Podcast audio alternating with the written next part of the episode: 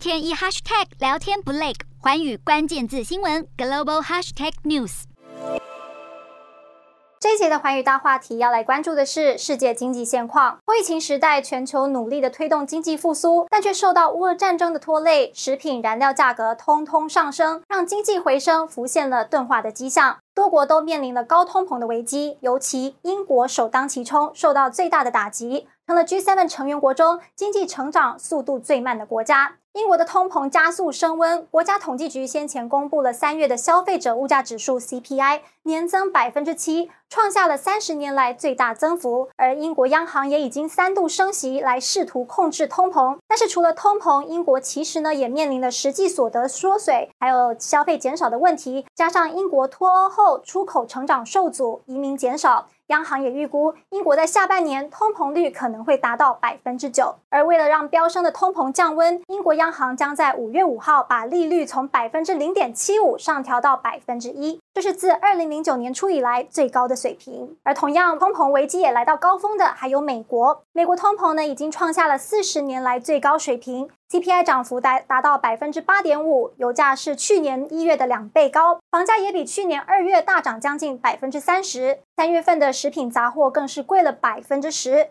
促使联准会频频的释出鹰派升息的讯息。联准会主席鲍尔更直言，五月份的会议将会致力升息两码，把通膨拉回到百分之二的目标水准。不过呢，有分析师从三个迹象认为，通膨已经在三月触顶。接下来会急剧的下降，负担也会减轻。这三个迹象呢，分别是二手车价格下降、缺乏粘性通膨以及供应链混乱缓和。以二月份来说，二手车的价格比一年前上涨约百分之四十五，之后连两个月都在下跌，而且预计很快的将会回到疫前的水准。而粘性通膨不像弹性通膨，成本的升降比较快，粘性通膨指的是价格变化比较慢。持久度也比较长远，像是教育成本啦、公共交通，还有汽车保险等等。但是目前为止，与弹性通膨相比，粘性通膨相对持平，表示通膨其实可能是暂时性的。另外，供应链混乱这一块，虽然中国呢受到疫情的影响，停工问题冲击到全球供应链，但目前看起来情况是有在缓解的。供应增加，原料价格也就会下降，消费者也就不必再为商品支付那么多的费用。另外，许多人也关心高通膨下到底能够如何投资呢？股神巴菲特就认为，最好的保护自己的方式就是投资自己。没有人可以完全清楚通膨到底有多严重，未来的通膨又将会如何发展。